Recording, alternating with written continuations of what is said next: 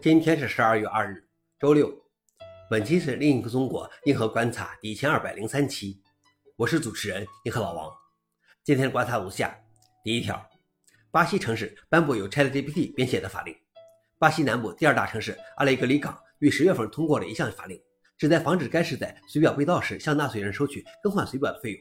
但议员们不知道的是，该提案是议员拉米罗·罗萨里奥通过 ChatGPT 拟定的，他仅仅输入了四十九个字的提示词。在几秒钟内就返回了完整的提案草案，还包括理由说明。该提案被提交给议会中的三十五位同僚，没有做任何改动就一致通过了该提案。对提案来源保密是有意为之。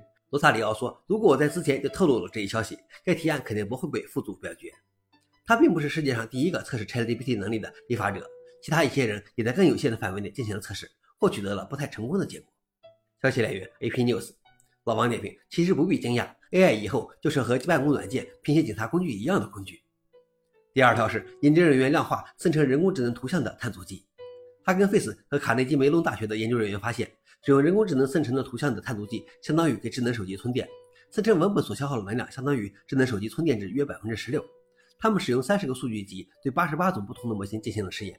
研究结果表明，最耗能的任务是那些要求人工智能模型生成新内容的任务，无论是文本生成、摘要、图像标题还是图像生成。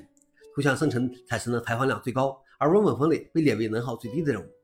消息来源：Engage。老王点评：如果从节省的时间和成本来看，降低了碳足迹更多。最后一条是 Surfer 浏览器引擎继续走嵌入式友好之路。